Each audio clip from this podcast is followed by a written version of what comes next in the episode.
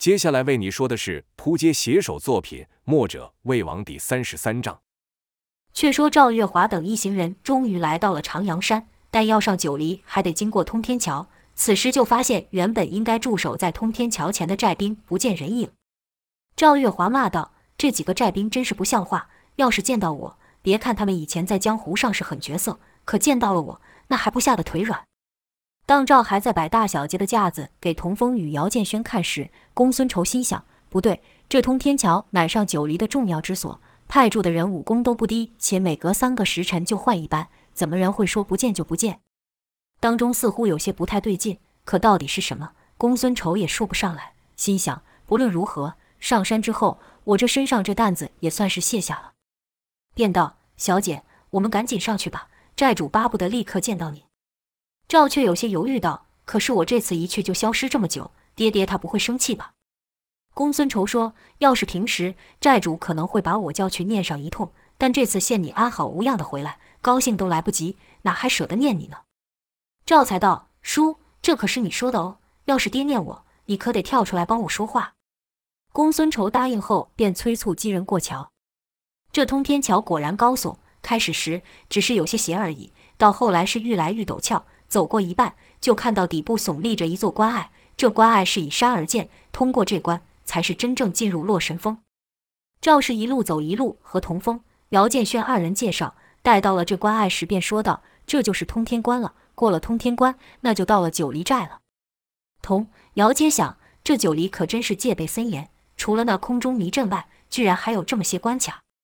正当几人还在欣赏这绝地奇景时，一道红光带着凛冽杀意。从后方的山雾中窜出，当赵等人还在指着前方说话时，那道红光就刺了过来，是直指赵月华。就听“枪”的一声响，跟着就是连声的爆响。赵等人回头一看，皆脱口喊道：“怎么是你，南宫烈？”没错，那道红光正是南宫烈手中的明艳刀所发。石刚走在众人后头，虽还未见到是何人来袭，但他是想也不想，转身就去挡。南宫烈的刀就劈到了石缸的铁壁上，如此才发出宛如金属交集之声。两人在这狭小的石道上就打了起来。可更让公孙仇担忧的是，在山雾后头渐渐走出的巨大人影，杨无惧也来了。却说南宫烈等人为何在此出现？原来那日公孙仇等人逃离大树盆后，南宫烈几人又搜了大半日都没有发现。南宫烈怒道：“怎么可能？这几个大活人难道还能长翅膀飞上天不成？”找，再给我找，就算把地掘三尺，也要把他们给挖出来。如此，几人又彻底寻了一次，终于让殷万清找到了公孙仇当时凿开的石穴。南宫烈这才相信公孙仇等人已经逃掉了。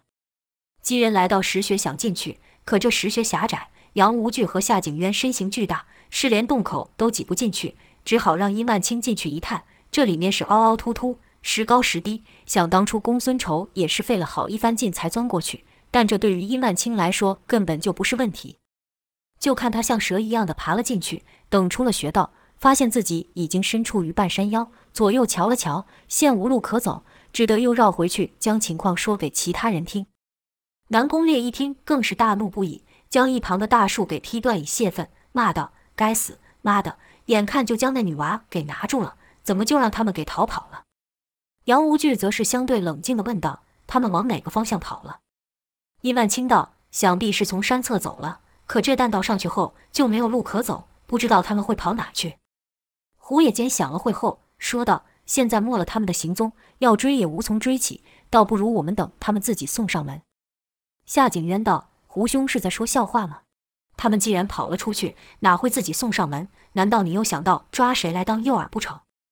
胡也间道：“同样的方法，用第二次就不管用了。上回他们是不知有杨大哥在。”以为自己能胜过我们才会上当。这次即便我把那两个小子都抓来，公孙仇这老家伙肯定也不会出现。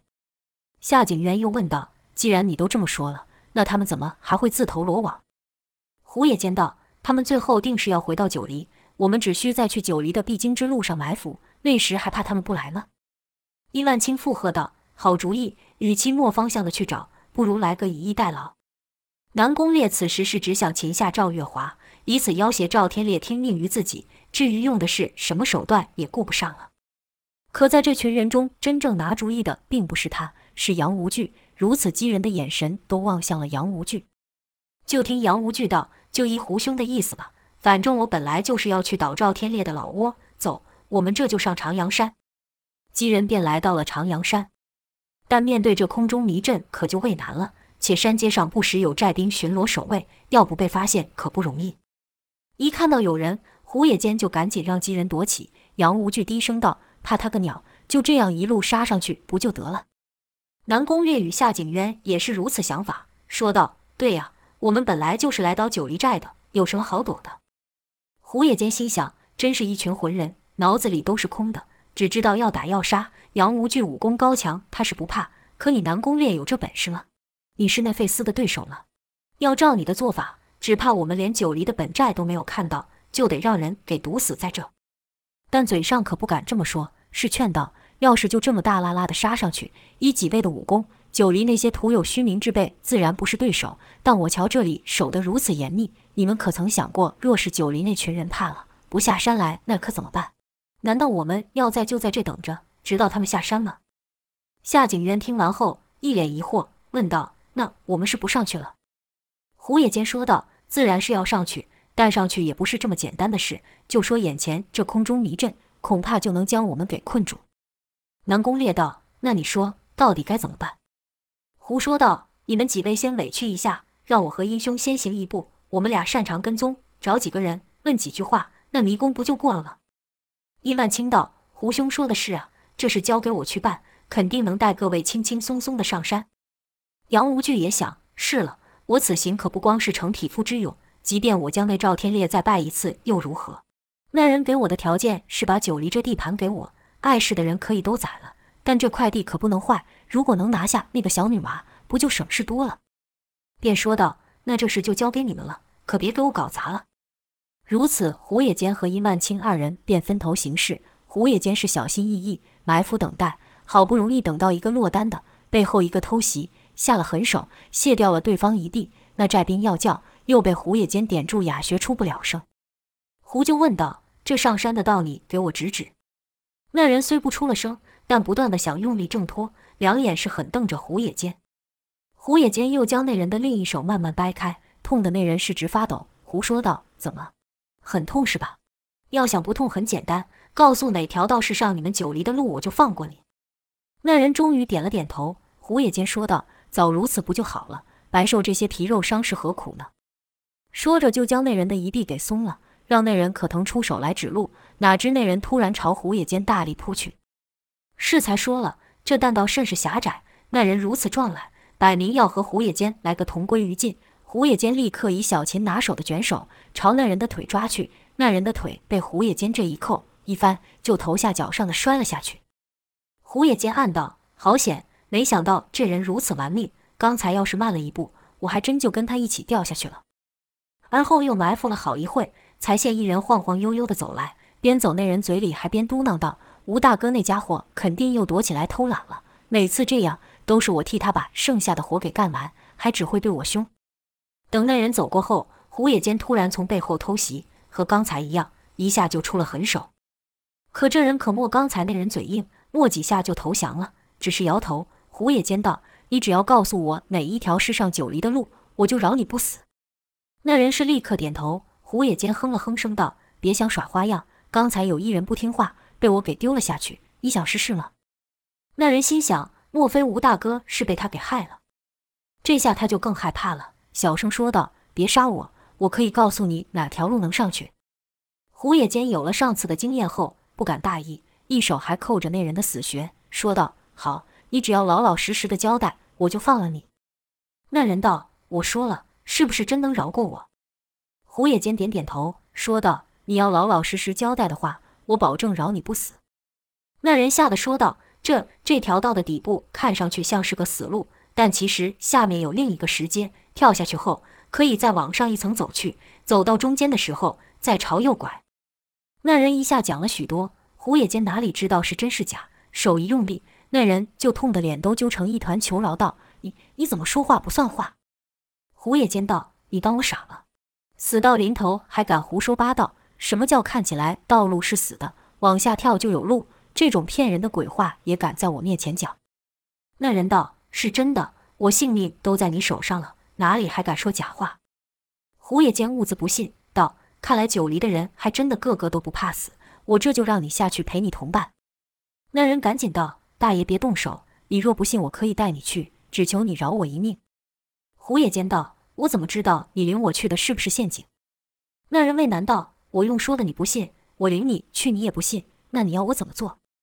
胡野间道：“我这人也不是不讲道理，我也不为难你，只要你带我走到看得到九黎的本寨，我就放了你。”那人是连声道好，跟着就带着胡野间朝回去的石阶走去。胡野间也不敢大意。手还是扣在那人的死穴上，只要那人敢耍什么花样，胡野间一个使劲就能令他当场毙命。二人是一前一后的走，直走到前方无路。胡野间道：“领我到这死路是什么意思？”那人道：“这不是死路，从这断口往下跳，就可到下一个石阶。”胡野间探头朝下看了看，只见紫雾弥漫，哪有什么石阶，便沉声道：“好家伙，跟我绕了这半天，看来你还是想死。”那人看胡野间面露杀气，立刻求饶道：“我真没骗你，不信我跳给你看。”胡野间看那人表情还真是害怕，不像是作假，便松开他的手，想看他是怎么个跳法。那人见胡野间松手，开始还不敢动作，而后是慢慢的爬到那段口，跟着咻的一下，那人居然真的不见了。跟着喊声从下面传出来，喊道：“来人啊，救命啊！有人闯寨啊！来人啊！”胡野间先是一惊。没想到这下面居然真的有路，是立刻跳了下去，心想要让这人喊下去，那还得了。刚依着地就朝那人奔去，那人是边跑边回头，看胡野间恶狠狠地冲了上来，心里害怕被自己的脚一绊，人就摔下了山去。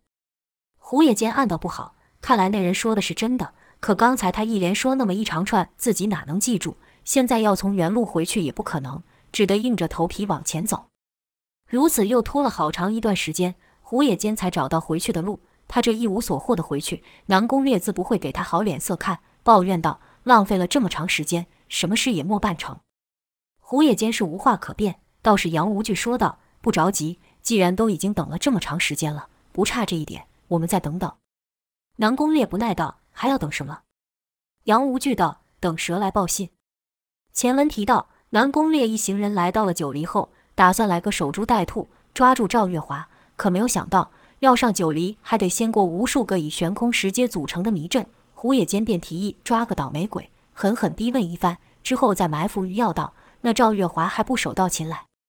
可胡野间没想到一连两次皆失了手，杀了两人。虽然第二人是自己害怕到掉下去，但始终是什么消息也没问出来，只好灰头土脸的回去，等待殷万清那边的消息。照理说。以殷万清那独特的身法，要神不知鬼不觉地跟在几个人后面，应该不是难事。可不知怎么回事，殷万清居然是拖到隔日上午才回来。这时，南宫烈等人早就已经等得不耐烦了，一见殷万清就责问道：“你跑去哪了？怎么花了这许多时间？可别告诉我，浪费了这许多时间，又是一无所获。”南宫烈此话自是嘲讽胡野间。胡野间脸上不动声色，心里可将南宫烈的祖宗都给骂了一遍。殷万清还是那老样子，贼贼的笑道：“呵呵呵，少主别心急，我哪能空手而回呢？我可是带来了好消息的。”南宫烈催问道：“废话少说，有什么好消息？”殷万清道：“要到九黎得先过通天桥，我不但知道了通天桥怎么去，还顺手将一旁守备的人都给料理干净了。”南宫烈这才觉得满意，说道：“好好。”那事不宜迟，我们这就去那埋伏等那女娃。于一万清回来，领着南宫烈等人去通天桥的这段时间，正是赵月华等人来到了通天桥的时候。南宫烈等人刚到，就看到赵一行人已经走过了一半，身影正要消失于山雾之中。早已不耐的南宫烈便冲了过去，如此才和石刚打在了一块。石刚虽然是一身铜皮铁骨，但面对南宫烈的霸道功力和明艳宝刀的锋利，仍略显不足。就看南宫烈一刀快过一刀，石刚被打的似乎是只剩招架之功，无还手之力。其实石刚也不是不能还手，而是他要守在最后，不能放对方任何一个人过去，伤害到赵月华。南宫烈见这紫黑怪人居然可以赤手空拳和自己的明艳宝刀抗衡，甚是惊讶，心想：不可能，这家伙练的是什么武功？怎么能将肉体练得如此坚硬，连我的明艳刀都伤不了他？可恶！我要是连公孙仇的一个家仆都拿不下，那还说什么灭九黎，还谈什么振兴家世？不行，我绝不容许我的道路被这么一个怪人给阻挡。南宫烈傲性一起，是一声大喝，吼道：“即便你真是块铁，我都要把你给劈开！”说着，南宫烈运起他那独门的内劲，明艳刀再次凭空生火，跟着就看南宫烈如一条火龙般咬向石刚。明艳刀虽然没将石刚的皮肤给砍破，可每挡一下，宝刀锋利的刀气还是劈进了石刚的体内。但石刚那也是愈打愈狠的个性，虽然手骨被明艳刀劈得生疼，但他是一步也没有退，而且还挺身去和南宫烈的火刀力拼。这情景就像是一条张牙舞爪的火龙，想咬碎挡在面前的铁块般，可每一口啃下，都被这铁块把牙给崩了。二人就在这狭窄的石道上打的是火花四溅，旁人即便想要出手帮忙也不得。明艳刀的火伤不了石刚，南宫烈的刀也砍不破石刚。石刚的强在于他不用任何兵器，因为他本身就是个兵器。虽然他只剩一只手臂，但他的拳一点也莫比南宫烈的刀慢，他的拳劲也是一点也不输给南宫烈。眨眼间，两人已打了快四十几招。南宫烈心想：这怪人好厉害，就凭那条独臂，居然挡下了我所有的攻击。要是我连一个独臂人都拿不下，岂不是让胡野间等人给笑话？一念至此，南宫烈就使出了烈焰冲天，这招乃明艳刀法中最为霸道的一招。想当初连公孙仇都不敢应接此招，就看南宫烈是人刀合一，一个纵身从上劈下，明艳刀的火势也跟着暴涨，较之势才涨了一倍之多。半空中只看到南宫烈挥舞着一条火焰，看着声势，这火焰要是劈下来，别说石刚了，恐怕连这通天桥都会给南宫烈踢断。但南宫烈此刻是怒火攻心，只想要将眼前这怪人给败了，便顾不上其他了。眼看南宫烈此招声势颇大，童风也不由得替石刚担忧起来，大喊道：“石刚，小心啊！”就看石刚依旧不退，双腿像是看在了这石阶上，是劲走全身，又全握得结实。两腿微微下弯，石刚知道绝不能让这刀的刀劲伤到通天桥，他必须将这火给打散了，把这刀给扛住了。此刻，两方的人都注视着这一幕，好似这一下谁要是胜了，就等于九黎一战的胜败分出来了一样。就看南宫烈与石刚同时大喊：“鱼拳！”刀相交的一刻，半空中发出“锵”的一声巨响，好似铁匠打铁之声。一阵拳风刮过，那条凶恶的火龙果然被打散了，被石刚这雷霆一拳给打散了。火龙消散后，露出了本体，明艳刀通红的刀身。那南宫烈呢？只看南宫烈是头下脚上的停在半空中，手上明艳刀砍在石刚的铁拳上。二人不知是怎么回事，居然就保持这奇怪的姿势，是一个不落地，一个不收拳。而后就看南宫烈的嘴角微扬，因为他看到眼前这刀枪不入的怪人流血了。南宫烈的身子之所以能停在半空中，乃是因为明艳刀砍进了石刚的铁拳中。就看石刚的手臂上慢慢流下紫黑的血。南宫烈心道：好家伙！连血的颜色都和常人不同，真是彻头彻尾的怪物。但那又如何？还不是要死在我的刀下？明艳刀深入石刚的体内数度，可石刚脸上表情丝毫不见痛苦之色。石刚心想：不过是点血而已，要流就让他流吧。就算是我仅剩的这一条手臂，给你也无妨。但你要想伤害我家小姐，即便我双臂全失，也不能让你得逞。不光是你，你们任何一个人都不准靠近小姐半步。南宫烈就觉得不对。刀上传来一股劲力，石刚居然耐住了疼痛，将明艳刀给夹住了。南宫烈喊道：“好一个不怕死硬汉啊！你这刀枪不入的身体都被我给破了，还想拿什么跟我拼命？”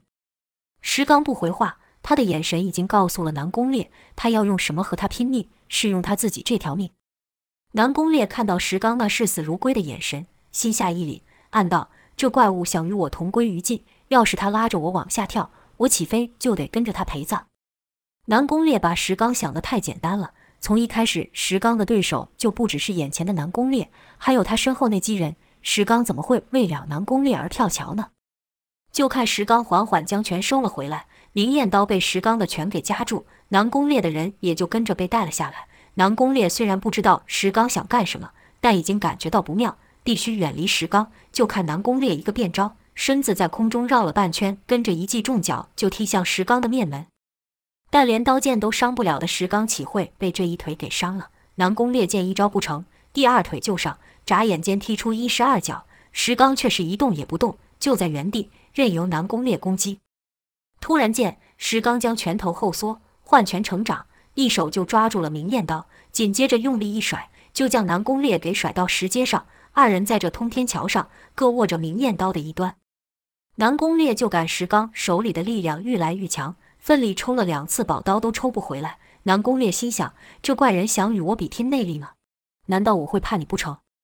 跟着就运起内力，就看明艳刀的底端火势又起。可这次没有像刚才一样包住明艳刀，而是到了一半，那火就往上窜，仿佛有一股无形之墙挡在他的前面。那自是石刚的内力所为。前文提过，石刚的内力是自成一格，旁人修炼内力都是由内而外，存气于丹田，但石刚不同，他是由外而内，尽力自生。石刚的内力不存于丹田，而是和他的斗志与顽强生命力连结。故姚建轩初与石刚交手时，即便用上太虚御引术，也吸不到石刚半点内息。即便石刚此刻愈使劲，血就流得愈多，但石刚不在意，只要能保护赵月华，牺牲自己也无所谓。南宫烈不断催进，竟然压不下石刚。眼看九黎的人一个比一个还要死忠，之前在大树盆如此，现在还是如此。南宫烈不免想到自己家道中落后受的对待，胸中不禁升起一股无名怒火。这时，杨无惧说话了。只听他说道：“好家伙，值得我出手！南宫烈，你给我退下了。”杨无惧说话时，缓缓抬起了他的板门大刀。南宫烈心下一惊，暗道：“莫非他打算在这时斩天刀法？该死，那连我都会受波及的。”南宫烈看杨无惧并没有要停手的意思，心里着急，手一放，明艳刀就让石刚给夺了去。可南宫烈放了手，身子却向前扑，跟着看一道紫血喷了出来。明艳刀再次回到南宫烈的手上。原来南宫烈趁着这一松手，顺着明艳刀一个转身就到了石刚的跟前，跟着就使出阴冥指插向石刚的双眼。那是七石刚只有一臂，无法抵挡。石刚只得紧闭双眼，就觉两眼一痛，手上一松，明艳刀就被南宫烈夺了回去。南宫烈取刀后不敢再恋战，留下了句：“九黎的走狗，就给我死在这吧。”说完是转身就退。几个起落来，便到了杨无惧的身后。能让杨无惧使上这招，其实是对石刚的一种肯定。他现石刚那一步不退的样子，颇有自己年轻时独占群雄的身影。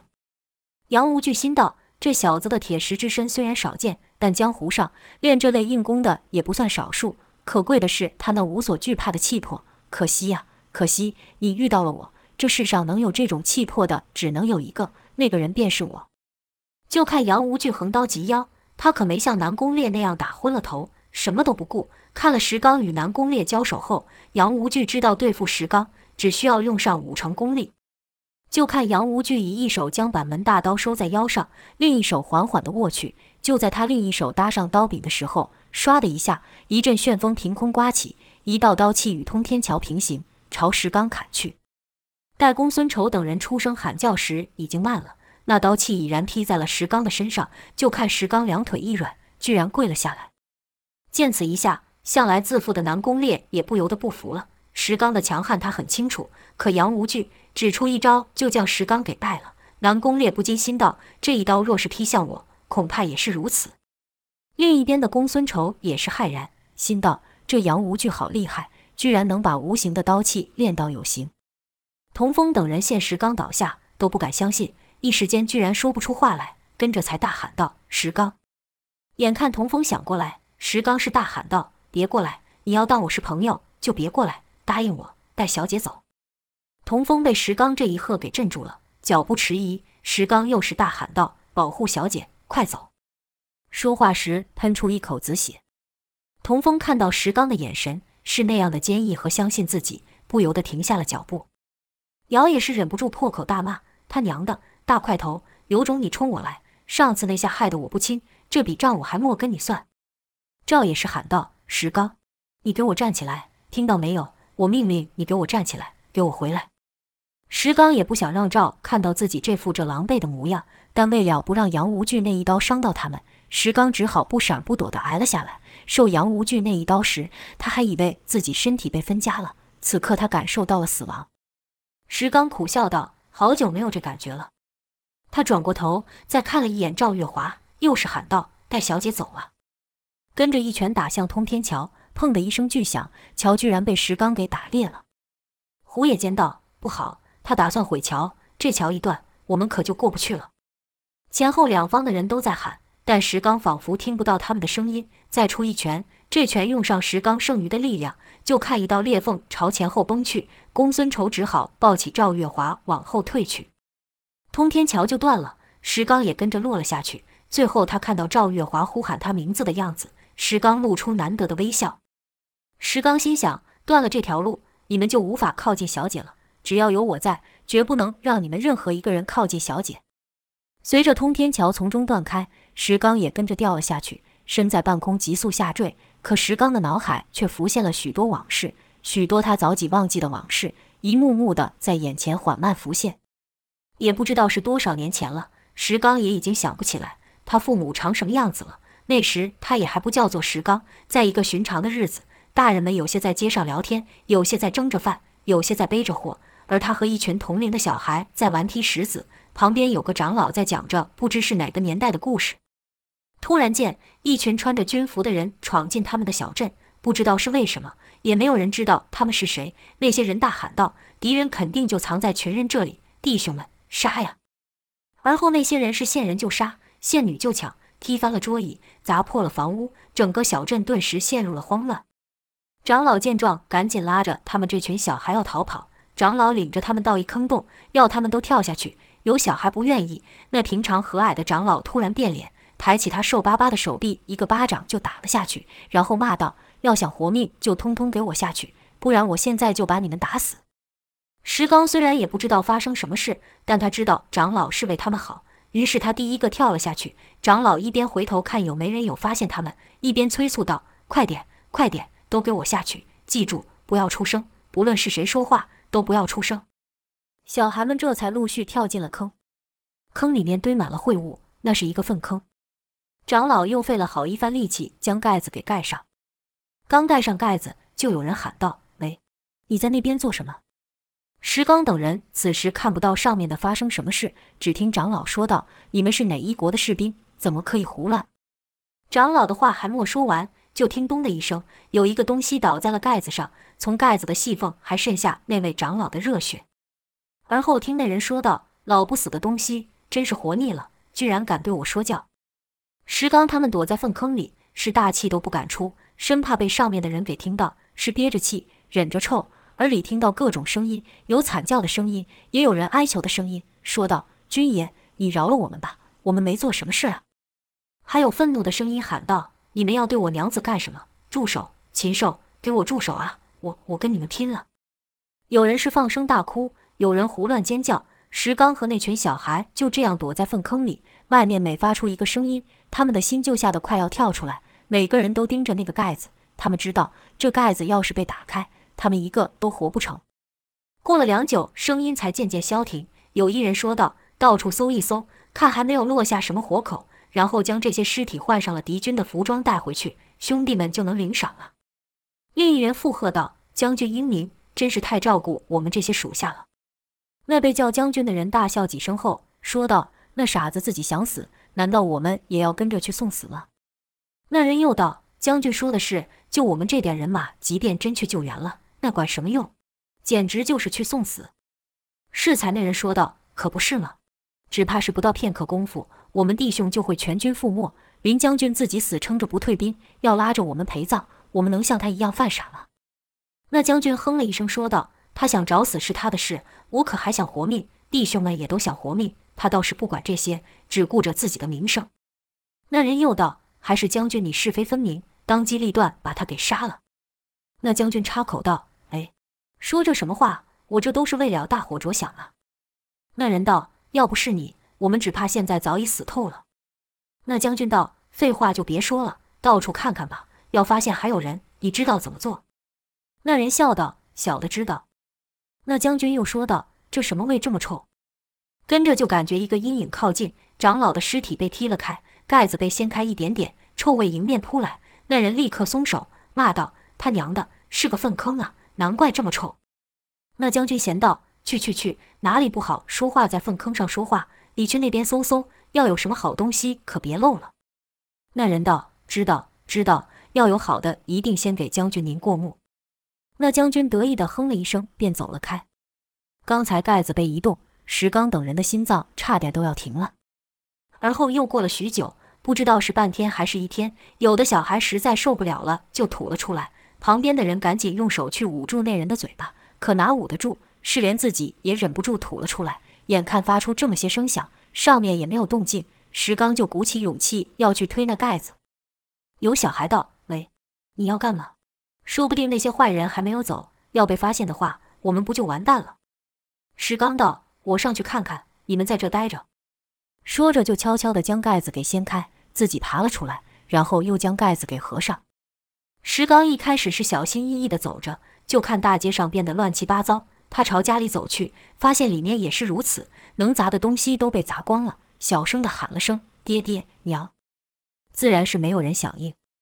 过了一会，他回去将盖子给掀开，说道：“人都不见了，都没人了。”有小孩问道：“我娘呢？有没有看到我娘？”石刚是一脸木然，有几个也问道：“我爹娘呢？我爷爷呢？”见石刚都不说话，这几个小孩干脆也爬了出来。出来后，自然就是跑回自己的家里。可家里也没看到人，有人就哭了起来。石刚只是呆滞的，嘴里一直重复长老的话：“记住，不要出声，不论是谁说话，都不要出声。”很快的，他们发现这村里只剩他们几个，而且粮食也被那群人给搜刮一空。这下他们不知道该怎么办了。有人是跌坐在地上，有人仰头望天，有人则是没有目的的走着。哭喊着自己父母的名字，石刚还是那样痴痴呆呆的说着一样的话，也不知是哪个人开的口，说可以去隔壁村找他的亲戚，这群小孩也就全部跟了去。虽然说是隔壁村，但相隔也是好几十里，有些身体虚弱的就倒在了路上。石刚抱住了一个，那小孩问道：“还要走多久啊？”石刚哪里知道，便回答不上。那小孩又道：“我好累哦，我我想睡了。”而后，那小孩就闭上了眼。石刚无奈地将他放下，几个小孩继续朝那遥远的隔壁村走去。而后，那个提议说隔壁村的人也睡着了，其他人就更不知道该怎么办了。这时，石刚还是继续朝那前走，他也不知道那个村到底存不存在，还要还走多久才能到。他甚至不知道自己为什么还要走下去，口中仍重复的那句话：“记住，不要出声，不论是谁说话，都不要出声。”一日过去了。有许多孩子都没有醒过来，石刚才想要站起去叫别人，可是他的身体也已经到了极限，眼前一黑就倒了下去。迷迷蒙蒙间，他听到马蹄之声，而后有人说话：“谷主，这些小孩看来都奄奄一息，不如带回去试试内药吧。左右他们也是个死，不如死马当活马医。”那叫谷主说：“也好，把他们带上吧。”等石刚再醒来时，发现自己泡在一个大水缸里，和他一起的小孩也被泡在其他缸子里。双眼紧闭，不知道是死是活，也不知道他们身在何处，只是看到上方有个以茅草盖的屋檐，外面正下着雨。他挣扎着想爬出来，可是一点力气也出不了，而且脑袋是嗡嗡作响，吵得他头痛不已。很快的，他又晕了过去。等他再醒过来了，旁边的缸子已经空了，原本泡在那的小孩不知道去哪了。这次他撑得比较久，直到太阳下山，他才睡去。在醒来时，外面的雨停了。可天色居然还是黑的，四处张望一番后，发现缸子里的小孩加上他只剩三人。这回他脑袋稍微清楚了些，便小声对其他的小孩喊道：“喂，喂！”可其他的小孩是仍然是一动也不动。石刚突然觉得一股辛辣之味冲鼻，便咳了起来。那味道一入脑，石刚就受不了，又睡了过去。等他再次醒来的时候，就只剩他一个人。这回他感到自己的身上有一点力气，便挣扎地爬了出来，发现自己身体的颜色变了，变成了淡紫色。他心想：这这到底是怎么一回事？我怎么变成了这样？愣在原地好半天，脑中一堆问题：他们都去哪里了？这里是什么地方？我怎么变成这样？他知道继续待在水缸里的话，也能等到带自己来这的人，可他不想再等了。于是他走了出来。见前面不远处有些房舍，便朝那方向走了过去。他听到有人在说话，可是不知道为什么，现在他反而不害怕了。或许可以说是他已经太熟悉那担心害怕的感觉了。他所认识的人都不见了，而自己的身体也成了这副奇怪模样，他还要怕什么？所以即使他不知道前面那些人是什么人，会不会和闯入村庄里的人一样把他杀害？石刚还是走了过去。有人看到了，他是吓得张大嘴，而后就连滚带爬地跑走，一边跑还一边喊叫：“那小孩醒了！那小孩醒了！”石刚一直走到房舍中的空地，才停住了脚步。他就这样站着，一丝不挂着站着，等着。没一会，就听人道：“谷主，成了，那小孩活过来了。”跟着就看一个老者匆匆走出来，到他的面前问道：“感觉怎么样？”石刚没有说话，脑中还是在重复着那句话：“记住，不要出声，不论是谁说话，都不要出声。”那老者见他不说话，就伸手去探他脉搏，而后赞叹道：“脉象强劲，心脉也正常，不简单啊！真没有想到你居然能活了下来了。”这时石刚才开口问道：“其他人都去哪里了？”老者回道：“其他人的身体受不了这药性。”都死了，这说的可是几十条的生命，可那老者却是说得如此轻松。石刚又问：“你怎么不把我也害死？”老者先是一呆，而后是笑道：“我想救你们都来不及，怎么会想害你呢？”跟着说道：“你能活过来，一半是靠我，一半是靠你自己。”石刚不明白这老者在说什么，只听他挥手说道：“你们傻站在那边做什么？去给他拿一件衣服。”而后，他们给石刚吃饭。那老者也不问他为什么会倒在路上，只是关心他身体的状况。突然遭此变故，石刚也不知该怎么办。家没有了，家人没有了，认识的人都消失了，他也不知道要去哪里，便在这生活下来。那老者让他每天都泡在药水里，有时候这药水像辣的蚂蚁在咬一样，有时候这药水又冷的有如千万根针在扎一样。石刚脸上痛苦，但他从不出声。老者说道。好能忍的家伙，看来这铁药要成，需要的就是像你这样强烈的求生意志。渐渐的，他的身体的颜色愈来愈深，旁人看他的眼神就像在看一件东西一样，那不是看人的眼神。直到有一天，来了一个女孩，那女孩是石刚看过最美丽的女孩。从见到那女孩起，他感觉他的心脏又跳了起来。那女孩对那老者是直呼其名，甚至还使唤他。那女孩也不怕他，走到他面前打量了一番，说道。叔说你这副身体刀枪不入，是真的假的？石刚悬来不没来得及说话，那少女就挺剑刺了过来。石刚本能的举手去挡，就听“嘡”的一声，那剑居然被自己给弹了开。石刚自己也吓了一跳。那少女开心的道：“好厉害呀你！我叫赵月华，你叫什么名字？”莫等石刚说出自己的名字，那女的就说道：“叔说了，你身如铁石，生命又极度刚强，就叫你石刚吧。”见石刚还不说话，赵便继续说道：“叔还说了，你活着就是为了保护我，你做得到吗？”